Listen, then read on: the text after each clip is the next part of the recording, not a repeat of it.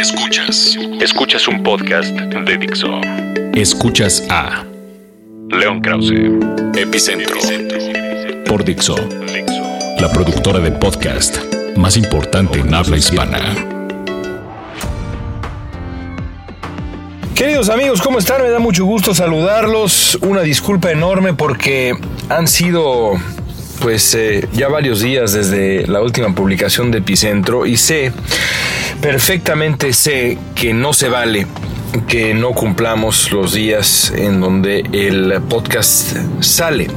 El problema aquí es que de pronto cuando uno es periodista, la coyuntura le gana y publicar un podcast o una columna o una pieza de opinión eh, sin tomar en cuenta el desarrollo noticioso, la coyuntura, pues eh, invalida, digamos, el esfuerzo que hace, que hace uno en esta ocasión o que hace un periodista en términos generales.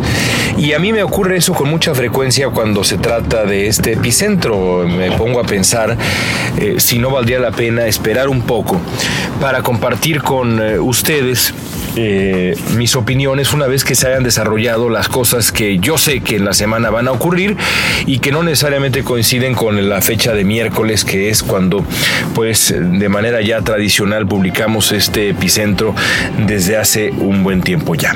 Así que primero que nada pues les ofrezco una disculpa pero también les explico por qué a veces ocurre esto. En esta ocasión, por supuesto, esa coyuntura eh, eh, el desarrollo de la noticia a la que me refiero tiene que ver con la visita de Donald Trump a México y no solamente con eso, sino con su discurso sobre migración que ocurrió también el miércoles por la noche en eh, Arizona, acompañado de tres figuras radicales, sobre todo dos de ellas, de la franja más lunática del Partido Republicano, de la derecha estadounidense, el senador Jeff Sessions, el sheriff del condado de Maricopa, Joe Arpaio, y también a su manera Rudy Giuliani, el exalcalde republicano de la ciudad de Nueva York. Pero comencemos primero por el tema que eh, nos convoca hoy y que ha dominado las redes sociales eh, y la opinión en México de manera de verdad abrumadora en los últimos en los últimos dos días. Y me refiero a la decisión del gobierno mexicano de extender invitaciones abiertas aparentemente a los candidatos presidenciales de Estados Unidos y a la posterior visita de, a, partir de esa, de, esa, de esa carta, de esa invitación del candidato republicano Donald Trump el miércoles y lo que ocurrió en México antes y después de dicha visita. Hace muchos años comprendí que en la política todo es duelo. Y no me refiero a duelo en el sentido de dolor ante la pérdida de un ser querido. Me refiero a un duelo, un enfrentamiento entre antagonistas. En la política rara vez hay eh, eh, un doble ganador. Aquella famosa cosa de ganamos todos es en el fondo una falacia en la política. En la política hay siempre un ganador y un perdedor. Puede haber, puede ser que el perdedor gane eh, ciertas cosas, que el perdedor eh, salga más o menos bien librado, pero el perdedor es el perdedor aquí y en cualquier parte del mundo cuando se habla de política. Por eso precisamente es que la política es un asunto tan despiadado, porque no existen los empates, no existe otra conclusión posible más allá de la victoria de uno de los actores y la derrota del otro. Eso es lo primero que hay que tomar en cuenta en la política antes de tomar cualquier decisión, que uno va a perder y otro va a ganar. Lo que hay que analizar inmediatamente después, partiendo de esa premisa básica, es qué posibilidades tiene uno de ganar si realiza X y qué posibilidades tiene uno de perder. ¿Qué caminos hay rumbo a la victoria y qué, partidos, qué caminos hay rumbo a la derrota? Esa es, digamos, mi primera pregunta cuando se trata de esto que ocurrió en México. Cuando la persona que convenció al presidente Peña Nieto de invitar a los candidatos presidenciales estadounidenses a principios de septiembre, dada la situación actual, dada cómo están las encuestas, dada las probabilidades que tiene cada uno de esos candidatos de ser presidente, en este momento eh, Hillary Clinton lleva una clarísima ventaja, más de 80% de probabilidades de que sea Clinton la presidenta de, Estados Unidos, la ganadora en noviembre, eh, muy diferente a lo que era en el 2008 entre Barack Obama y John McCain e incluso, por supuesto, entre Barack Obama y Mitt Romney, en donde la equivalencia de, eh, probabilidades eh, era evidente, eran, era casi igualmente probable en este momento de aquellas dos elecciones que ganara X o Y. En ambas, Barack Obama llevaba una cierta ventaja, pero era posible que ganara McCain, era posible que ganara Romney. Ahora es posible que gane Trump, sí, es posible, pero es muy improbable. Así que partir de la base de que ambos candidatos tienen las mismas probabilidades en este momento de ser presidente de Estados Unidos es partir de un error. Como también es partir de un error el eh, eh, insistir en una equivalencia de la legitimidad y del valor y del respeto que merecen ambos candidatos, sobre todo en función de México, porque insistir en que Donald Trump es lo mismo que Hillary Clinton. Es como insistir que una persona que agrede, insulta y planea golpear de manera sistemática a un país es equivalente a alguien que no tiene en absoluto esa, ni siquiera esa, intuición y ni tampoco, ni mucho menos ese proyecto. No hay equivalencia posible entre Donald Trump y Hillary Clinton ni en sus probabilidades de llegar a la Casa Blanca, ni en qué tipo de presidente o presidenta sería en función de México. Así que la persona que decidió invitar a ambos candidatos, extender, digamos, una equivalencia a principios de septiembre a Clinton y a Trump, debió haber pensado antes que nada cuáles eran los caminos para una victoria del presidente Peña Nieto y de México en general en el caso de que alguno de esos dos candidatos, sobre todo Donald Trump, aceptara finalmente la invitación. Y lo cierto es que, dado el humor eh, eh, actual, eh, cuando se trata del presidente Peña Nieto, y dada la historia reciente de Donald Trump, la única posibilidad que tenía Peña Nieto de salir eh, con la mano en alto de este encuentro era, y lo dije en su momento en Twitter, que Trump se disculpara, primero que nada, ante las ofensas eh, y las injurias que nos ha eh, echado encima desde que comenzó, desde el mismo día en que comenzó su aspiración presidencial, su búsqueda de la candidatura republicana, y que se eh, deslindara de manera muy clara de la peregrina idea de que México terminaría pagando por el muro fronterizo. Sin ambas concesiones, sin la disculpa y sin eh, la actitud frente a los planes de construcción del famoso muro, Peña Nieto perdería. Y eso fue exactamente lo que ocurrió. Al final el presidente de México perdió frente a Donald Trump. No solamente porque no consiguió ninguna de las dos cosas que estoy describiendo, sino porque permitió que Donald Trump obtuviera lo que él quería. ¿Qué quería Trump? Dada la situación actual de Trump, en eh, la que se ha visto cuestionado no solamente en cuanto a sus cartas credenciales para ejercer hipotéticamente la presidencia de Estados Unidos, sino también incluso eh, hasta su salud mental y, su futuro legal, porque puede ser que enfrente a eh, problemas legales importantes. Es decir, en un momento en donde Donald Trump enfrenta una crisis de legitimidad, Trump necesitaba un espaldarazo que validara su eh, altura como aspirante presidencial, que legitimara sus aspiraciones. ¿Qué mejor manera de conseguir eso que visitar eh, y convivir en el escenario con un jefe de Estado en funciones? ¿Y qué mejor que hacerlo? con México, con el presidente de México, país al que Trump ha insultado y agredido desde el principio. Si el presidente de México me recibe de esta manera, podría decirle Trump a los votantes que aún no simpatizan con él y que no quieren votar por él, si el presidente de México me recibe, si el presidente de este país al que ha agredido sin parar desde hace meses me recibe, eso quiere decir que no soy tan peligroso como se supone que soy, ni me falta la legitimidad que algunos suponen que me falta, sino todo lo contrario. Soy un candidato presidencial en toda la línea, en toda la extensión de la palabra.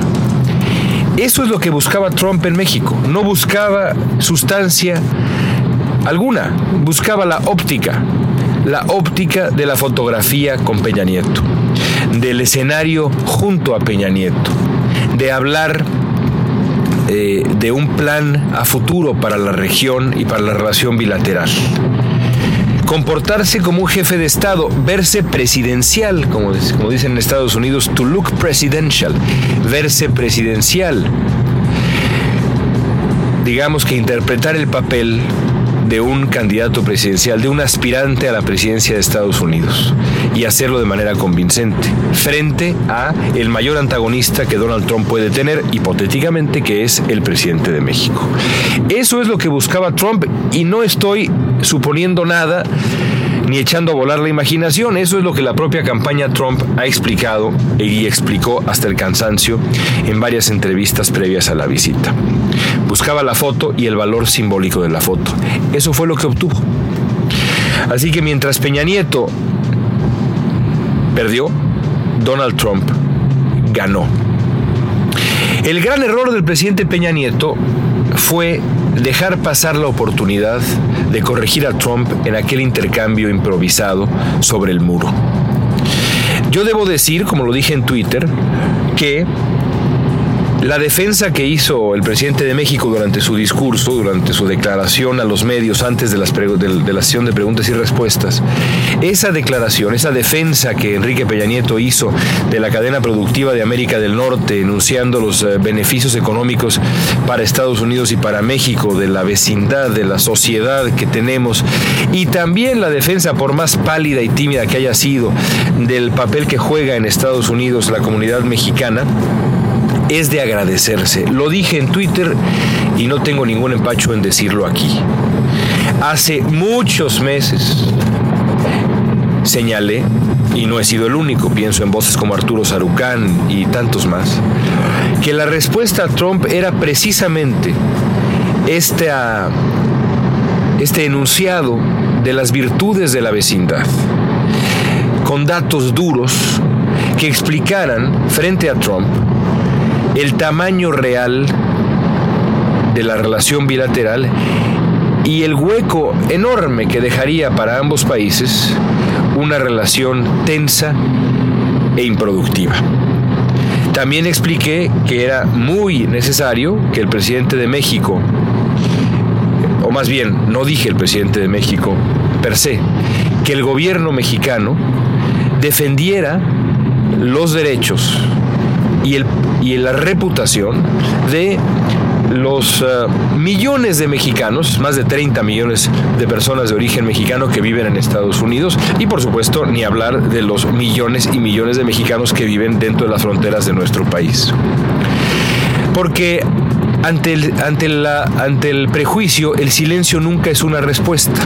El problema es que, si bien hay que reconocer, o por lo menos yo reconozco, el valor que tuvo esa parte de la participación del presidente Peña Nieto ayer, hay que decir que no tenía razón de ser o no debió tener una razón de ser el discurso presidencial porque ese hueco discursivo y narrativo debió haberlo llenado en su momento el canciller Meade que ahora resulta que es aspirante presidencial, o la canciller Ruiz Macié, que también resulta tiene aspiraciones presidenciales, o los distintos embajadores que hemos tenido en Estados Unidos, o el secretario de Hacienda, o quienes ustedes digan y manden, pero no necesariamente el presidente de México quien, al fin y al cabo, en, en un cambio de dirección radical radical decidió, y ahora en los días posteriores más, ahora que ya hasta se pelea con Trump por Twitter, entrarle al toro por los entrarle al tomar el, tomar el toro por los cuernos y ser él quien en ese discurso y ahora aparentemente después también aclarara las cosas con alguien quien en efecto no es su equivalente, porque no es lo mismo ser presidente que ser aspirante presidencial. En cualquier caso, a pesar de que siento que no es la persona ideal para enfrentar a Trump así, yo agradecí y lo dije en Twitter que Peña Nieto lo hiciera. Pero todo lo demás queda borrado del récord histórico, digamos, cuando el presidente Peña Nieto, de manera absolutamente inexplicable, deja pasar la oportunidad, como lo hizo junto a Barack Obama, para desmentir a Trump. Cuando Trump dice en Los Pinos, nada más y nada menos la residencia oficial del presidente mexicano, cuando Trump dice en Los Pinos que eh, el plan de pagos el plan de construcción, del pago de la construcción del muro, eh, se va a aclarar en reuniones subsecuentes. El presidente Peña Nieto podría perfectamente ver haber interrumpido como presidente del país y decir lo que ahora aparentemente insiste que dijo en privado y lo que dice en Twitter. México no va a pagar por el muro, no importa cuántas veces nos reunamos usted y yo, señor Trump. Y sin embargo el presidente dejó pasar la oportunidad y con eso selló su destino en función de esta reunión con Donald Trump. Porque no hay manera que ninguna aclaración posterior funcione. En la vida pública lo que importa es lo que pasa en público. Aquella famosa frase de que se preguntaba eh, ¿qué pasa si un árbol cae en el medio del bosque pero no hay nadie ahí para registrar esa caída? ¿Ocurrió realmente esa caída del árbol? Creo que así va un poco esa, esa, esa idea, esa imagen que a mí se me ha parecido fascinante, pero que pues ahora, por más fascinante que me parezca, creo que no pude enunciar bien, pero creo, creo que en cierto sentido ustedes me, entienden o entienden qué quiero decir. Eh, así ocurre también en la política. Lo que no se, lo que no ocurre en escena no ocurrió. Si no hay récord de eso que ocurrió en escena, entonces no ocurrió.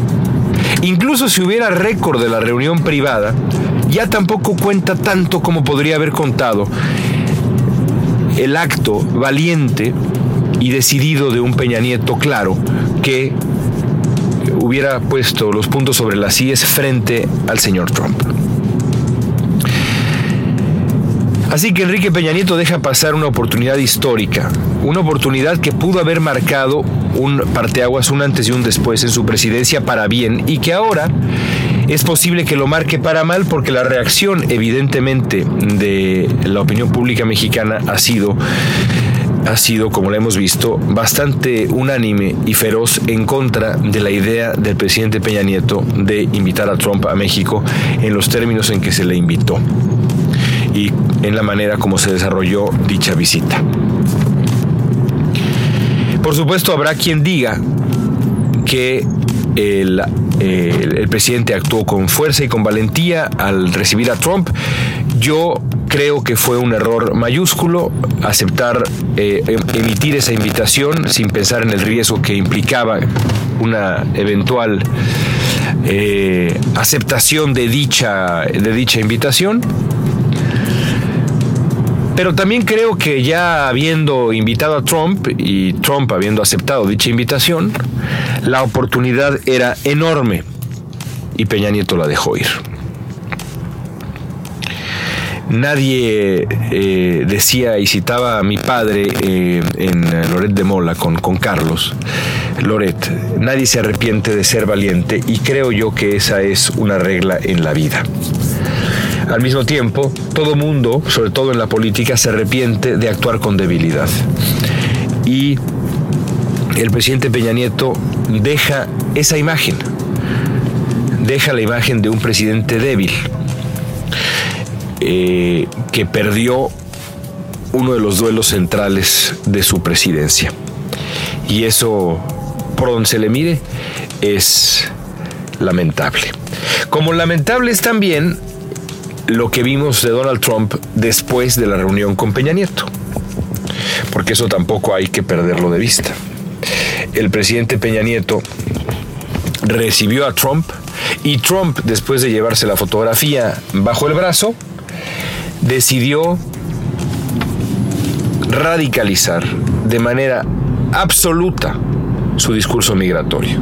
Aquellos que pensaban que Trump se iba a moderar se llevaron una sorpresa enorme, porque Trump no solamente no moderó la sustancia de su discurso migratorio, ahora ni siquiera moderó el tono. El plan que Trump anunció en Arizona apenas unas horas después de darle la mano a su nuevo querido amigo, el maravilloso presidente de México, fue un plan de deportación masiva de una violencia y de una falta de corazón de verdad abrumadora. Si Trump gana, y damos por hecho que las palabras de Trump valen algo, y si damos por hecho que el plan de Trump es lo que el hipotético presidente Trump llevaría a cabo, millones de vidas hispanas en Estados Unidos cambiarían para siempre. De ellas, una gran mayoría, porque así, es la demografía en Estados Unidos, serían vidas mexicanas. Familias mexicanas se verían fracturadas, se verían rotas.